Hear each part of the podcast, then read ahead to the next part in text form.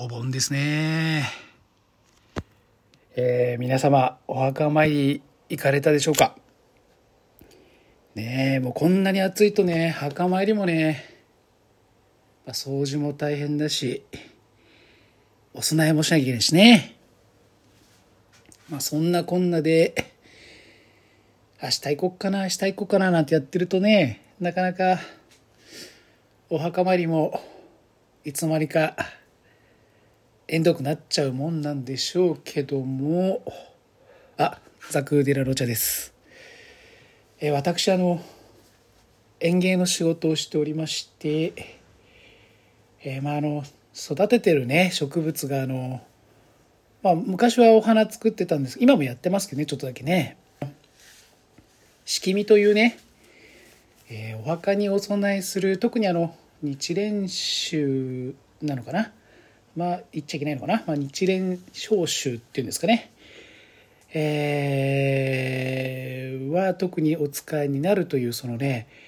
えー、常緑の葉っぱ、え木の枝ですね、えー、花の世界では枝物なんて言うんですけども、まあ、これはあのこの富士山の見える海沿いの山の中で育てて、まあ、それをし、まあ、出荷して、まあ、会社の収益としてると。で、まあ、そんなことやってるんですけどもお盆がですね仕事のピークです。ようやく今仕事が終わりました。ねなかなかハードではあるけれどもこう何て言うんですかね。私都内であの営業としてサラリーマン生活もやってたことあるんだけど一人でねこう山の中に入って下もあの本当にね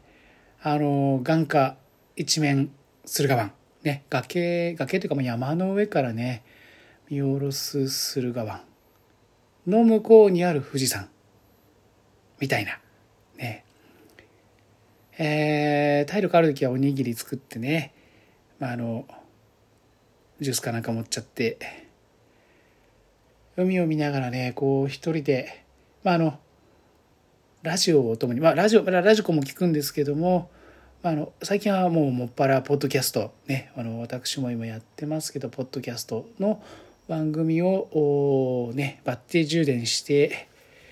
まあそうですね4時間とか6時間ぐらい切ったりすんのかな休みの日は。それを担いで、まあ、軽バンに乗せて。でまた葉っぱ取ってくれるところはねあのちょっとお願いしてるとこがあってそこへ運んだりするんで基本的にはね切ってきて束ねて長さを揃えてまああのねえーと、内職先に持ってくっていう感じかな。でまたそれをピックアップして、まあ、今日みたいに箱詰めして市場に出荷するという流れがお盆がピークという感じですね。まああのそんなこと言いながら自分のあの祖父の墓参りも行ってないんでちょっとねまたタイミング見ていきたいなと思っているんですが今日のテーマは、えー、そんなね私の仕事のお供ね私もともとラジオ大好きなんですけどもあのスマホでラジコが出たっていうのはねすごく大変なイノベーションというかねもう革命的なチェンジだったんだけども今そこからさらにラジオ番組のね美味しいところっていうとちょっとあれかな。食べられるとこがだんだんね少なく感じちゃってる人多いんじゃないかなと思うんですけどもまあ、あのラジオショッピングちょっとは飛ばそうかなとかね、まあ、この曲聴きたくねえなとかね、まあ、いろいろ、まあ、このゲストの話はつまんねえなとか、まあ、あのリアルタイムで聴くっていうラジオの楽しさも、まあ、リアタイですね。リアタイする面白さもあるはあるんだけれども何て言うんですかね。もう人間こう何て言うんでしょう。アマゾンプライムで一気見みたいなのこう慣れちゃうと毎週待って見るのも億劫みたいな。昔はねジャンプとか毎週楽しみに買ってたんだけど今はもう全巻で揃ってから一気見とかね。どっか途中のとこまでネットカフェで漫画読んじゃうとかね。そういう視聴の方法にね変わってきて自分の中でこれすごい劇的にここ23年変わったところですね。なんであの今日のテーマはえっ、とこんなアラフィフのおじさんでもね生活のスタイルをこう一変させたなんていうのかな。ポッドキャスト番組。まあこれをね連続再生しながらまあ作業してるんだけれどももちろんあのねアフターシックスジャンクションであるとかまあ神田伯山問わず語りとかねそういう問わず語りの神田伯山とかねアンジーのアンジーニア3分の1のね朝朝のやつとか日天だとかハライチのターンだとかカーボーイ聞いてでたまに23のねあのバカ力聞いてそうああと東京ポットですね。東京ポットも聞くかな。あのそうしたのラジオ番組がポッドキャスト化されているものももちろん聞くんだけれども、えー、そうではない本当ねあの一般の方っつうとあれなのかなあの普通の人が、えー、ポッドキャスト番組を配信できる世の中になって久しいというかねここ56年それがだんだんちょっとずつブームになってきて、まあ、私もこうやってやってるわけなんですが今日のテーマは、えー、2023夏おすすめポッドキャスト番組5選ということでやってみたいと思いますと。日曜深夜にこんばんは、えー、私ザヨステベットのザクーデラ・ロチャですと。この番組は、えー、アニメラジオにゲームにゲスト。映画に音楽文芸に農業企業なんかをフィールドに残念な音質で全く結論を出すことなくのんびり語っていく番組ですと。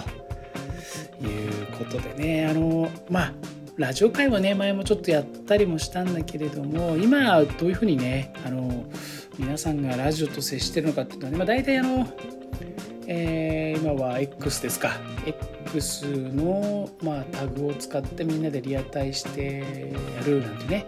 まあ、聞くなんていうのもあったりもしてあれなんですがあれですねこの間のあの移住院ラジオ移住,、え、移住院ラジラジオ座ショーかえー、ナイさんの代打でねイジさんが出て、えー、私もたまたまねあのちょっとリアルタイムで聞くことができたんで聞いたんですけども志らく師匠がねゲストでまあ面白かったですね。ああいうのをねこう聞くのがもうたまらなく面白い、えーえーご存じない方にちょっとお話しすると日本放送のね、えー、お昼にあのナイツさんがやってるナイツ・ザ・ラジオショのねあの代打夏休みの代打ということで、えー、もうすっかりすっかりすっかりですね、えー、赤坂から有楽町に復帰しつつある伊集院光さんがですね代打でお出になってもう前からこれ楽しみにしてたんだけどもいや上手ですよね。本当に何度聞いてもね。だからもう本当ね伊集院さんはこう自由にやらせる、ね、自由にやるともう自分でねどんどん高みを目指して登っていかれる方なので あのあんまりああじゃねこうじゃねえなんてね周りが言わない方がねいい番組ができる典型なのかななんてね思ったりもしますけれども、えー、志らく師匠がお出になってねまああのあんまり仲よろしくなかったなんてねいうところのまああのね雪解けからのあの面白かったですね。あの談春立川、ね、談春立川の話。ああいうのを聞くためにラジオ聴いてると言っても過言ではないような、まあ、大盛り上がりでしたけどもね。ああいう場面にまああのカーボーイ出た時もねあのまあちょうど TBS ラジオの改編の時にまあ太田さんとねそんな話をしたりとかなんかねタイムリーにこうほんと節目節目でね伊集院光出てきますね。あの「オールナイトニッポン」75周年でした。あ55周年か。かなんかの時にえー、やっぱ最後にね誰だ誰なんだ誰なんだねたけしさんかなっていうところに最後伊集院光ってこう出てきてね「オールナイトニッポン」2部の当時のメンツを集めてねやったりとかするっていうあの辺りももう何て言うのかな。真打ち感ね、まあ、落語では真打ちにはねなかなか、えー、落第さんはあれだったんだけれどもまあまあもうあの普通に話してもやっぱもう白く師匠とね男子さんの話をしても男子の立川のねあのディスリーなんかもね、まあ面白かったですね。ああいうのを聞くとあのラジオ番組のねポッドキャスト化っていうのも一つねこれから生き残っていくというかねまあラジコがあるんでタイムフリーっていうのもあるかもしれないんだけどもラジコだとプレミアムじゃないと聞けないのかな。エリアフリーは聞けるのか。タイムフリーは聞けないのか。まあいろいろちょっと制約があったりね、まあ、私もプレミアム会員には入ってはいるんだけれども。そうすると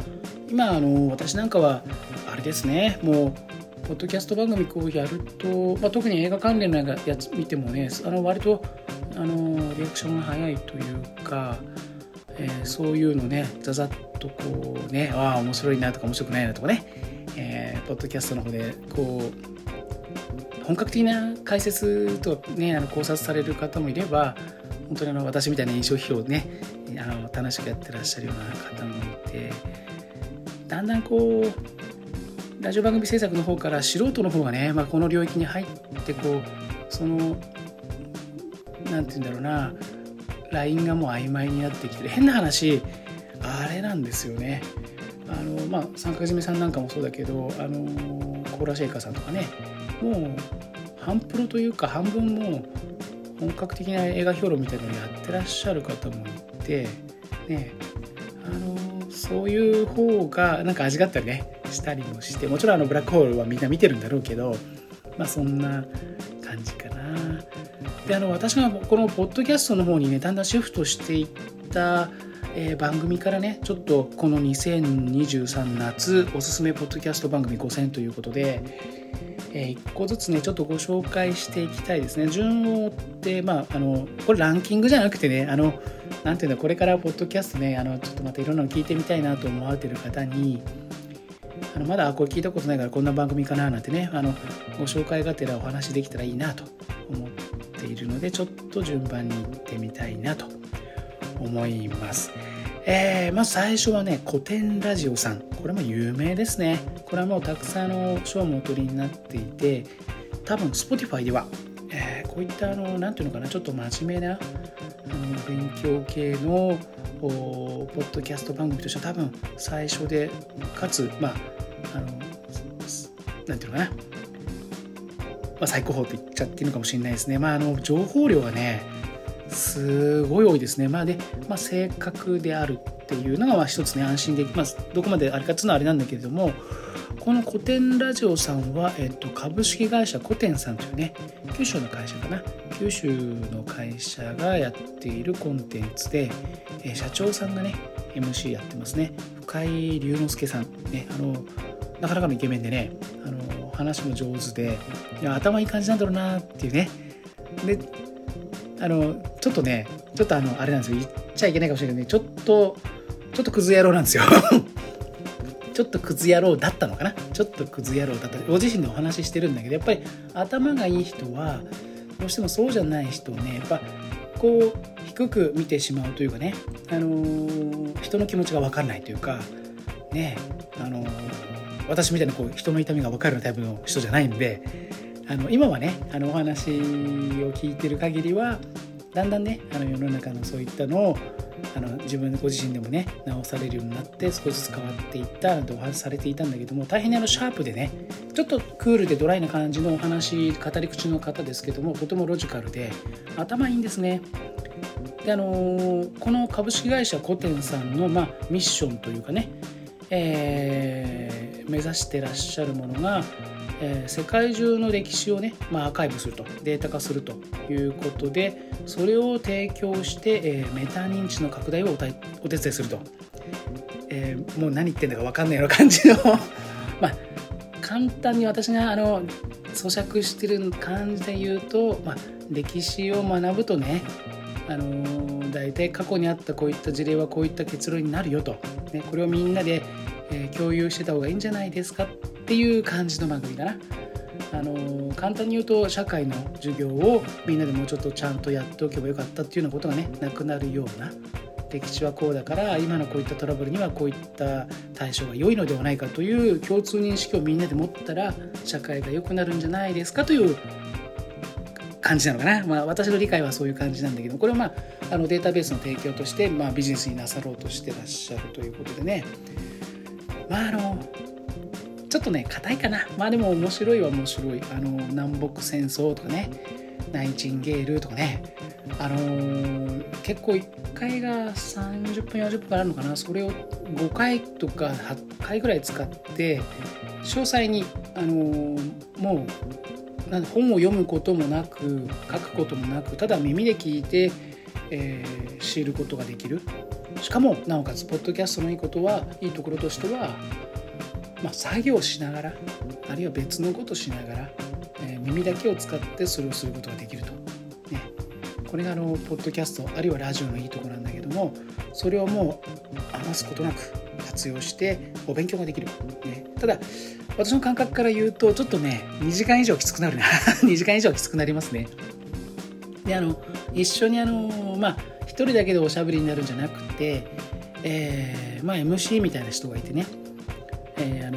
株式会社ブックというのを経営されてらっしゃる樋口貴則さんね。樋口さんは他にもいろんなポッドキャスト番組やってらっしゃるのも有名人なんでね。あれかもしれませんけども樋口さんの素晴らしいのは、えー、バカのふりをして、えー、深井さんの話を聞く、ね、バカのふりをして、えー、深井さんの深井龍之介さんのこの古典のお話を聞くと。ね。いうのが大変に上手な。で笑いも入れてね。ブレイクも入れてやっぱりこのね樋口さんと深井さんのこのやり取りっていうのはこれ樋口さんが大変に頭のいい方だっていうのはもう聞けばすぐ分かるバカのふりしてるんですけどもあのすごい頭のいい方でね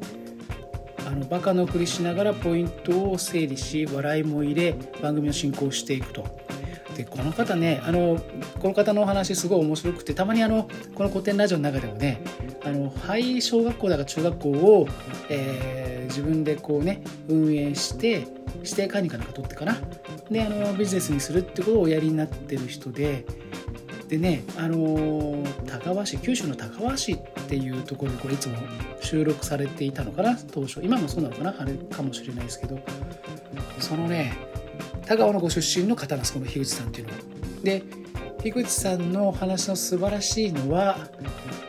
この田川市のヤンキーの話。これがねもう何回聞いても腹をかけて笑ってしまう。これあの古典ラジオはねあの本当にお勉強になってとってもいいんだけどたまにねあの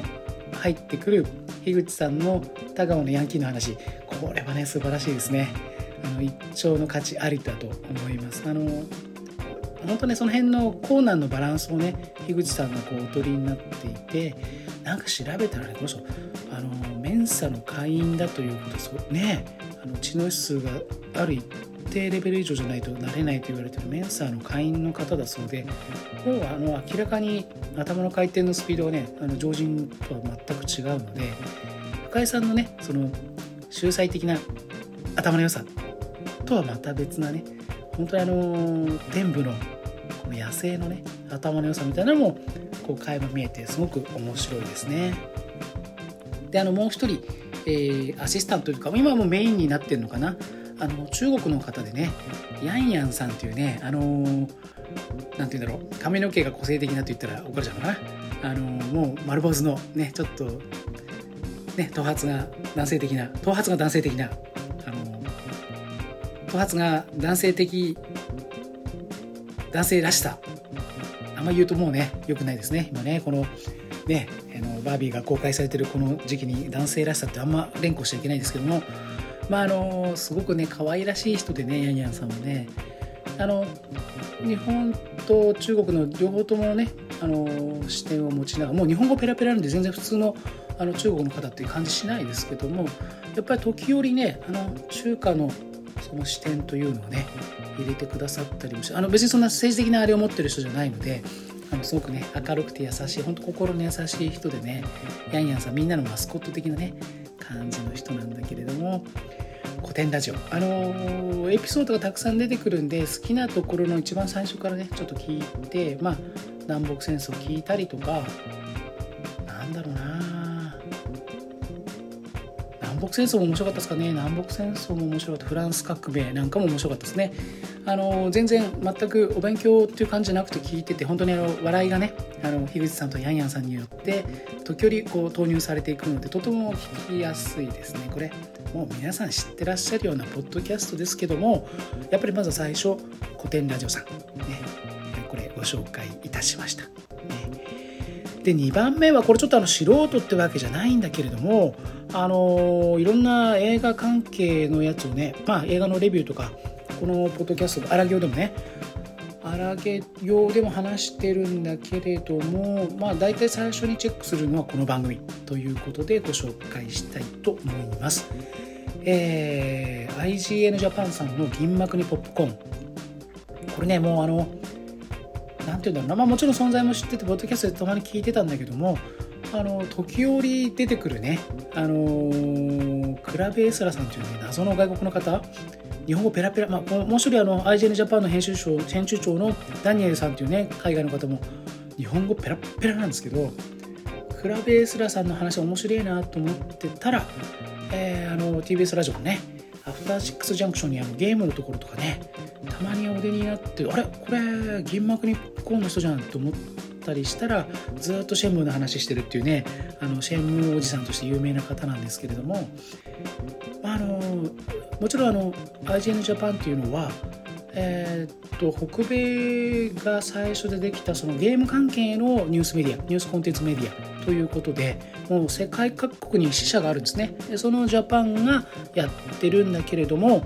あの講演というかねあのバックアップが産経グループなのかな、えー、産経新聞の方で、えー、バックアップを受けてるということで割とねその記事的なことっていうのはあの裏も取れていてすごいちゃんとしてるかなと思ったりしますね。でねあのまあ、これ YouTube でもなんか流れてるんだけど僕はポッドキャストから見てたんだけどもあのメイン MC のね山田修香さん、ね、あの可愛らしい女の人でねあの笑い声がすごくあの可愛らしくて面白い人だなって結構言うことも鋭くてね面白いなと思っていたら思っていたら実はこの山田修香さんね映画も詳しくてゲームも詳しいねフリーライターなどで文章も書けるわなんてすごいんだと思っていたらこの山田修香さん実はですね現役のプロレスラーだということでいや知らなかったですね。これ現役のプロレスラー、ね、女子プロレスラーね。僕あのクラッシュギャルズぐらいのねあの子供の頃ちらっと見たことがあるぐらいであんまりこう女子プロレスリングに詳しくないんだけれどもあのちょっとねこの放送のためにちょっと下調べで見てみたらですねまあすごいですねこの人ね。山田修香さんっていうのは IGN の時にあのやってる、まあ、なお名前でねあのもう知ってる人はあの最初の銀幕にポップコーンが絶対揃わないっていうね全くもうわざとやってんだろうっていうぐらい揃わないんだけどもその山田修香さんが、えー、雪日麻也さんというリングネームでこれねなんかあのたまにお出になるとかっていう感じじゃない感じでしたね。あのちらっと動画なんかも見たけどあのタイトルマッチとかもやるようなあのマジモンのマジモンのあの女子レスラーの方だったみたいでこれあの結構最近になって知ったもんですからあの銀幕にポップコーンのあのね眼鏡かけたね可愛らしい MC の人女子プロレスラーだったんだっていうね。あれはなかなかにねなかなかになかなかでした。なかなかになかなかなんだけどもあの番組自体はねあの大体山田さんがメイン MC で、まあ、ダニエルさんかあともう1人。でそうじゃない場合はあと2人3人で、まあ、例えば、えー、バービーだったらバービーをやる。ミッション一方集だったらミッション一方集をやるっていう感じでお話しされるんだけども最近はねそのまあ、IGN の方が1人入って、まあ、ダニエルさんだったりライターの人だったりするんだけども3人目がねあの割とフリーの映画ライターの人をね入ったりすることがあってあのフリーの映画ライターで私あの竹島るいさんという方ねあの大好きなんですけども竹島るいさんもこの間お出になったかな、えー、あのー、かつてあったというとあれかねえー、ポップ増水っていうね今でも多分残ってると思うんだけど大好きな映画のね、えー、ポッドキャスト番組ありましたけども今はえー、っと名前も出てる方のお名前も変わって、えー、今日見た映画の話をねというねリオゼミということで、えー、りょうたさんとかすみさんですか、ね、今はやってらっしゃるんだけどここ1ヶ月ぐらいはねあの今日見た映画の話をねの方はちょっとお休みになっちゃってるのかな。だけどいずれねあのこういった IGN のそのフリー枠のところにね多分あの亮太さんとかかすみさんも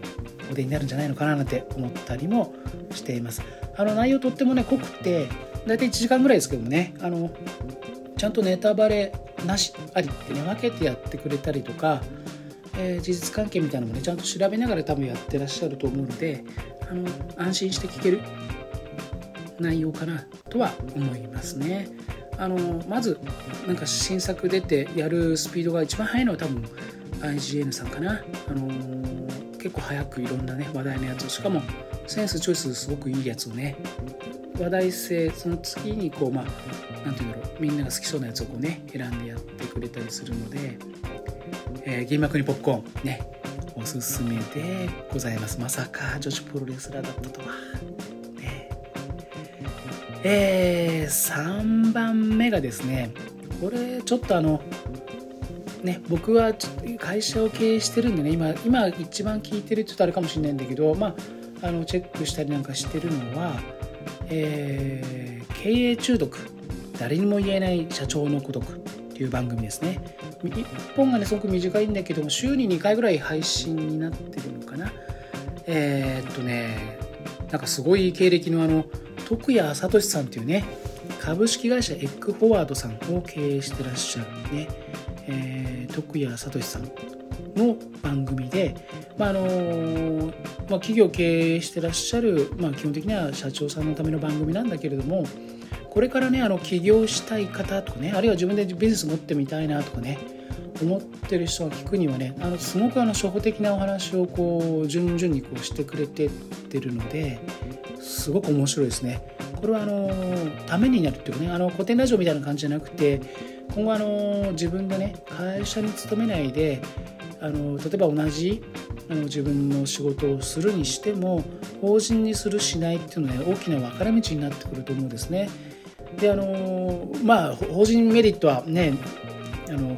年商がいくらぐらいないと意味ないとかあるとかってあるかもしれないけれども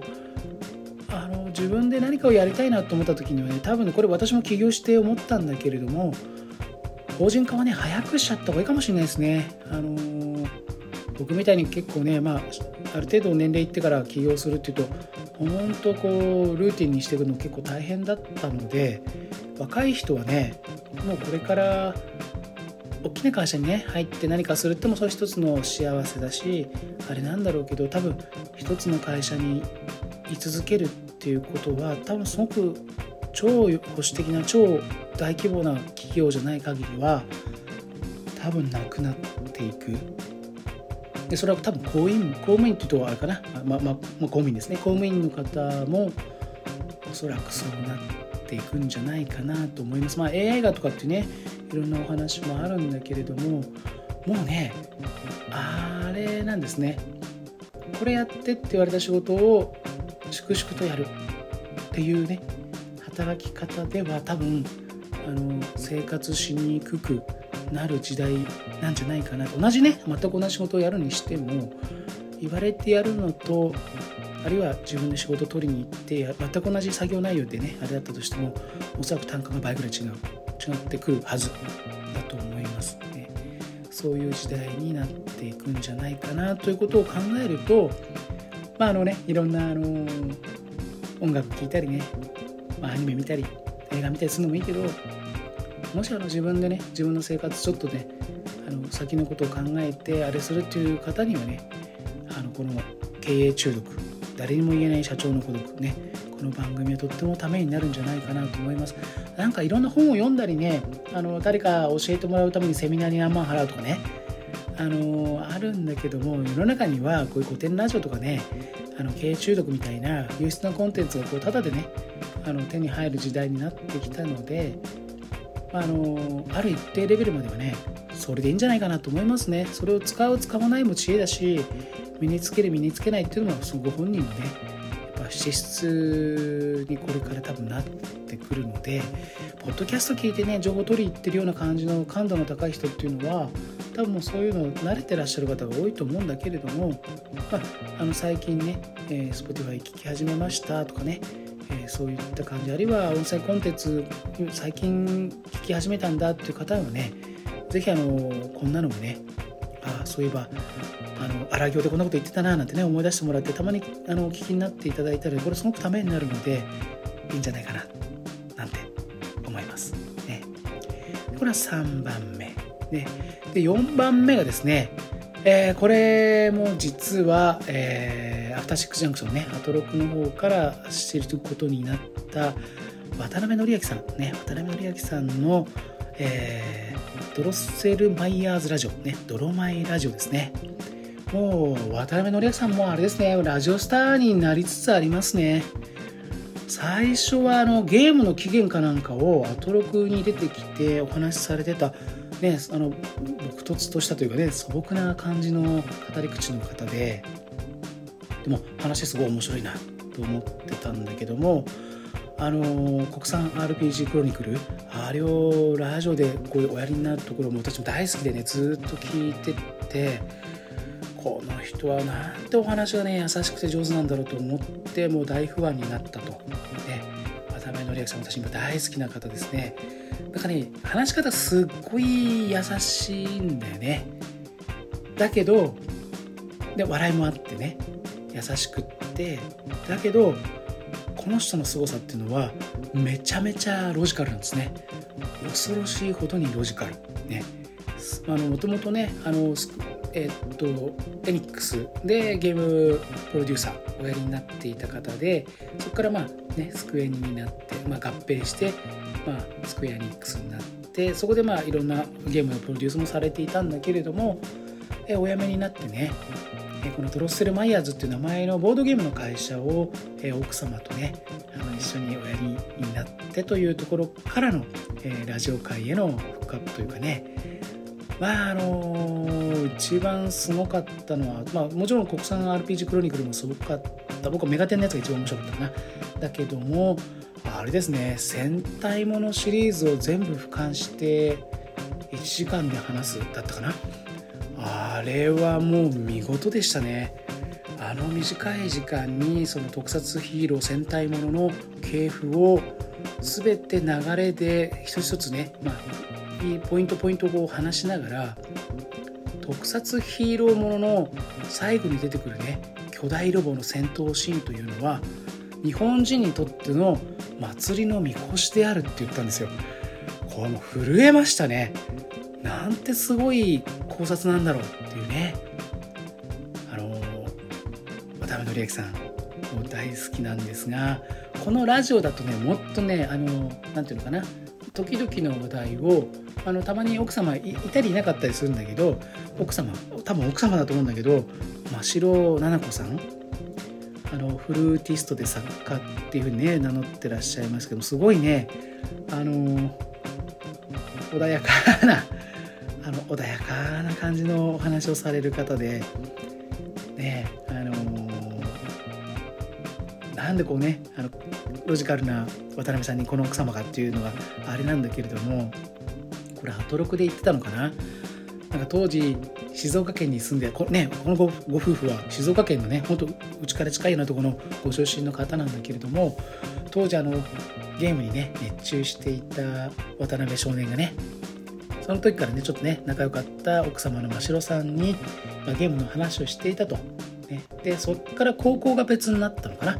中学までは一緒で高校が別になった時に、えー本屋さんでゲームの攻略本を手に取ろうと思ったらそれを手に取ろうとしていたのがあの真城さんだと。ね。それが現在の妻ですパターンですよね。もうこんなに幸せな結婚はないというね。そういうあのお付き合いの仕方をしてご結婚され多分ねなんかたまにあの子育ての話も出てきてなんかピザをみんなで食べたとかねツイッターも出てるんで多分お子様多分息子さんかなあの子供っちが多分いると思うんだけどお父様としてもねすごい優しい感じだしもちろんねあの夫としてもすごいあの奥さんを大事にされてる方で、まあ、そういうのもね、まあ、お人柄っていうのかな。それがこうにじみ出て、まあ、あの多分ね敵がいないタイプなんですね。あの誰からもこうねあじゃあ渡辺さんの言うことだったらっていう感じでねこうみんな言うことを聞いていくような感じのあのいるんですねそういうねちゃんとした子ですごくあの朴突としていて丸坊主でねちょっと体大きくて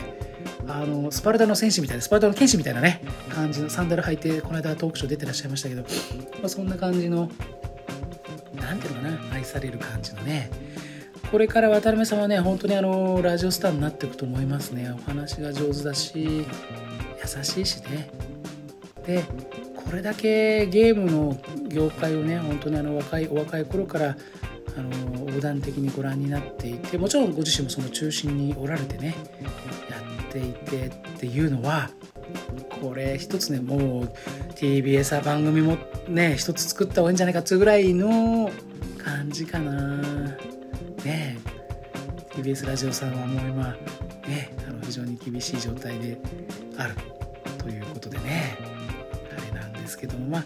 ドロッセルマイヤーズラジオはねあのゆっくりあの紅茶かなんか飲みながら聞くにもちょうどいいしあの好きな回をね聞くっていうのもいいですね。あの私はあの「新ウルトラマン」のエキストラにね奥様と一緒にね行った話あれすごい面白かったですね。あの聞いててね本当にほんわかする。ね誰も嫌な気分にさせない、ね、とてもあの素敵なご夫婦のね素敵なラジオです。これはおすすめします。そして、えー、5番目真打ちはですね私あの一番気に入っております。いつもねなんか2週は聞いたかな、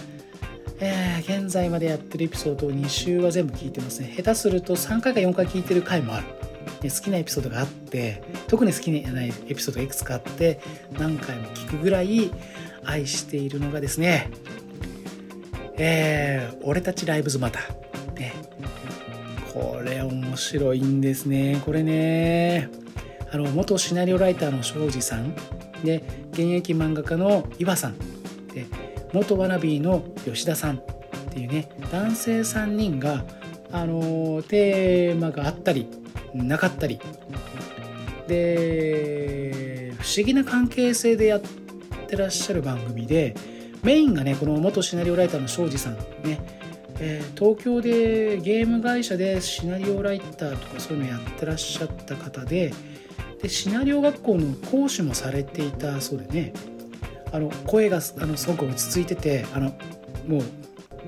あのイケボです。イケボっていうのかな。あの多分実物もかっこいい人なんだろうなと思いますけれども。あのその講師時代の教え子が吉田君ね10歳下の吉田君。庄司さんはアラフォーで吉田君はアラサートでもう一人ね現役漫画家の岩さんっていうのがねいらっしゃるんですけどそのこの方が、えー、この庄司さんの幼なじみ幼なじみね。これあの庄司さんも岩さんも今は東京から戻られて多分ね山陰地方じゃないのかなとは思うんだけども多分日本海側のどこかの県で庄司さんは多分会社を経営してらっしゃる。で岩さんも多分そこであの漫画家との仕事を受けてらっしゃる。吉田君だけが東京でサラリーマンやってると。でウェブディレクターなのかな？あの結構いい位置で若くして出世してるような感じなんだけれどもまあね緩いんですよ。話が緩い。緩いんだけども面白い。でねあのすごくね皆さんねあのなんか人としてちゃんとしてる。人としてちゃんとしてる。あのすごく配慮を持って収録されてるのもすごくよくわかるしだけども吉田君はまあ収録をよくよく休むしであれなんですよ。庄司さんと岩さんはそんな吉田君にまあ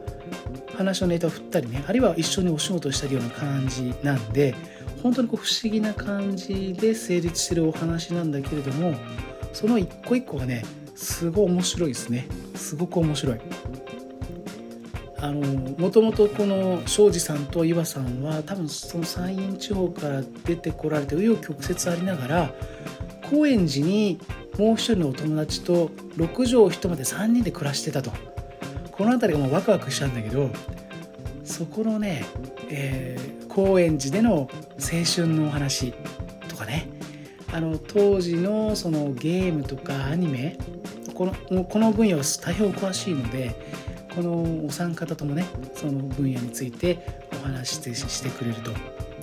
であのそのまあ、ライターの講師時代の教え子でもあり、えー、吉田君のお友達でもある漫画家の上谷先生っていう方が女性の方がいらっしゃってこの方のね自己破産の話とかまあね本当面白いですね。であのそれがいろんなそのポッドキャスト番組と違うのは自分の経験をこうねお話しするっていうだけじゃなくてなんかね3人でそれをねああじゃないこうじゃないとこうね庄司さんはこうだからとかね吉田お前こうだろうとかってこうねこういう感じので岩さんがいや僕は違うと思うなみたいなねこれ岩さんがすっごいいい味を出していて本当にあの独自のね立ち位置をあれしながらでも一番の常識人が実は岩さんだっていうね感じとかで吉田君がねあの俺は1年以内に漫画を描いて賞を取るなんて宣言するんだけどいつまでたっても漫画を描かないと。